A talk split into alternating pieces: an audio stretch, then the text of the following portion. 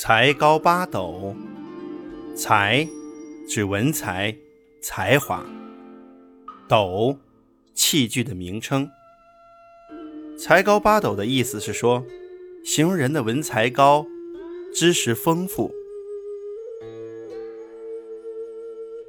南朝宋国的谢灵运是我国古代著名的山水诗人，他出身名门。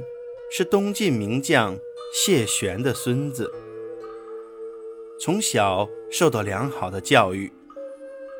谢灵运的诗大都是描写会稽、永嘉、庐山等地的山水名胜，刻画自然景物，开创了文学史上的山水诗一派，很受文人雅士的喜爱。宋文帝。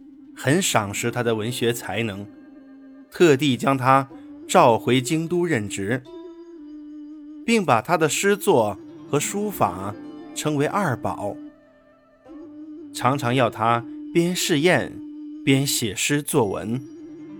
谢灵运一直自命不凡，受到这种礼遇后，更加狂妄自大。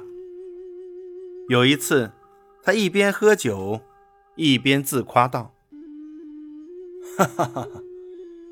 魏晋以来，天下的文学之才共有一时啊，其中曹子建独占八斗，我得一斗，天下其他的人共分一斗啊。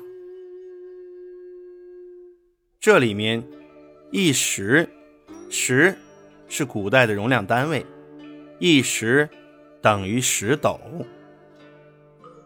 曹子建就是曹植，表面上他是推崇曹植的文采，实际上是暗讽世人所有的才学加起来还不如他自己一个人。